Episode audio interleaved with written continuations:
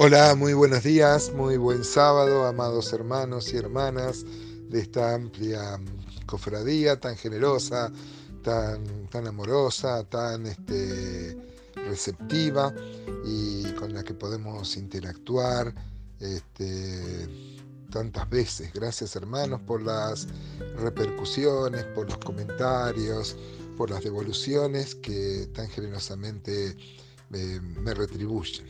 Hoy vamos a ver el Salmo 92, un salmo que así lo declara es para el día de reposo. Ustedes saben que Dios había mandado que un día a la semana este, se dedique, no se haga otra actividad eh, con el objetivo de pensar en Él. Nosotros no guardamos el día de reposo porque nosotros entramos en el reposo que tipificaba aquel día de reposo. Hoy todos nuestros días son días de reposo. Tampoco es el domingo, como hay grupos cristianos a quienes respetamos, pero no compartimos esa opinión de que el día de reposo es el domingo, como los, reformados, los católicos.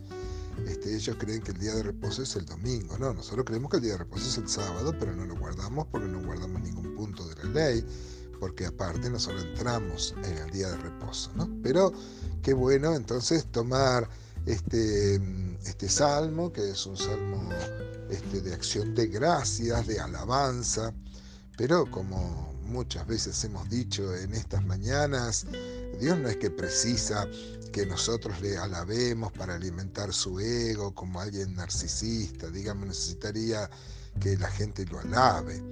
Yo he descubierto esto ya y, hemos, hemos descubierto cuál es la la, verdadera intención de Dios al pedirnos que le alabemos, porque nos hace bien a nosotros, ¿no? Es un, eh, al alabar uno va eh, proclamando y descubriendo y convenciéndose a sí mismo de cosas que a veces uno olvida acerca de la fidelidad desde Dios. En especial en el Salmo 92 es que nos habla acerca de la experiencia, de alguien que ha, eh, que ha aprendido esto por la experiencia. Así que este, nos maravilla esto.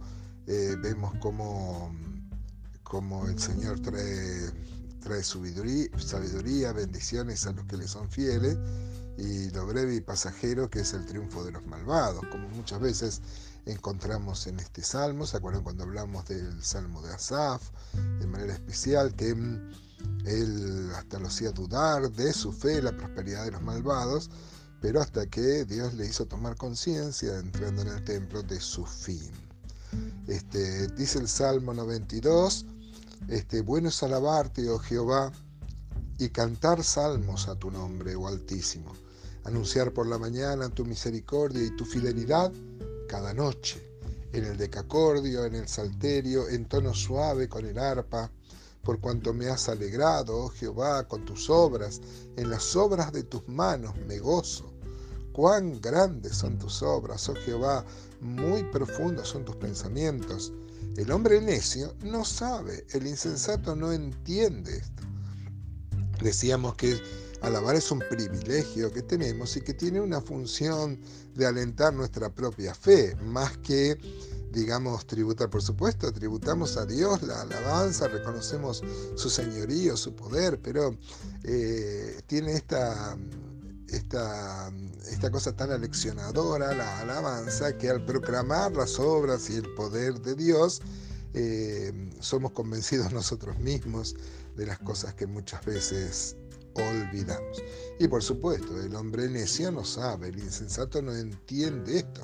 Salmo 94.8 dice, entended necios del pueblo y vosotros fatuos, o sea, tontos, ¿cuándo seréis sabios? Y el Salmo 94 se lo dice al pueblo. Este, por supuesto, dice que dijo el necio en su corazón, no hay Dios. El ateo es un necio para Dios, por más que tenga títulos universitarios. Pero qué triste que cuando hay esta necedad en el pueblo de Dios y en las filas de nuestro ejército, en las filas de la iglesia. Dice el versículo 7, cuando brotan los impíos como la hierba y florecen todos los que hacen iniquidad, es para ser destruidos eternamente. Mas tú, Jehová, para siempre eres altísimo.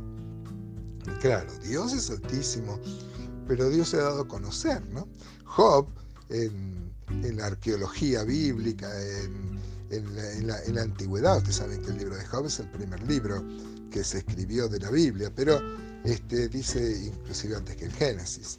Eh, Job 36, 26, por ejemplo, dice, he aquí Dios es grande y nosotros no le conocemos, ni se puede seguir la huella de sus años. Claro, ya Job se maravillaba de que Dios es altísimo, de que eh, es incognoscible, pero de este lado de la cruz, en este estadio de la dispensación de la economía divina, podemos dar gloria a Dios, hermano, que este Dios que mm, estaba este, en lo secreto, nadie en su, sabiduría puede llegar a Él. Dios se ha revelado y ha llegado a nosotros y nosotros le podemos conocer. Dice el versículo 9, porque aquí tus enemigos, oh Jehová, porque aquí perecerán tus enemigos y serán esparcidos todos los que hacen maldad. Lo hemos visto varias veces, el final de los inicuos, ¿no? Este, dice Isaías 1.28, por ejemplo, pero los rebeldes y pecadores aún serán quebrantados y los que dejan a Jehová serán consumidos. Ese es el fin, hermano. Este, alguien que se aparta, se va, este, puede ser que falte tiempo, pero inexorablemente lo único que espera es un chiquero de, de cerdos, como le pasó al mal llamado en la parábola del hijo pródigo, ¿no? Porque siempre dijimos que el protagonista es el Padre.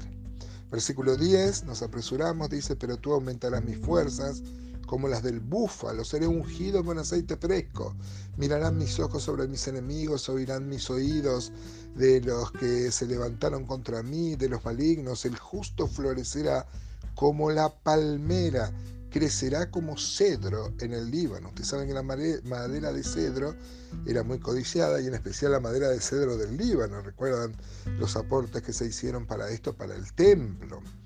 Por ejemplo, esto habla de lo, lo de los árboles buenos y los compara con las personas. Miren, si usted lee el 13, por ejemplo, dice, plantados en la casa de Jehová, en los atrios de nuestro Dios florecerán, aún en la vejez fructificarán, estarán vigorosos y verdes para anunciar que Jehová mi fortaleza es recto y que en él no hay injusticia.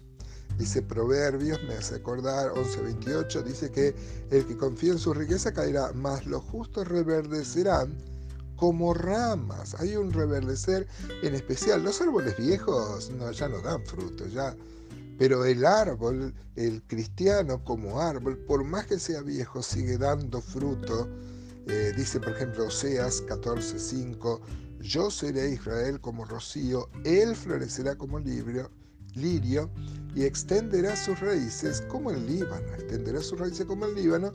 Y esto habla de lo de lo codiciado que eran los cedros que crecían en el Líbano.